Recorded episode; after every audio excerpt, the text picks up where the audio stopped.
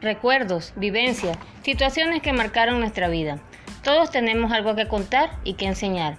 Es por eso que te invito a conocer un poco más sobre tus emociones y pensamientos y cómo estos afectan tu vida.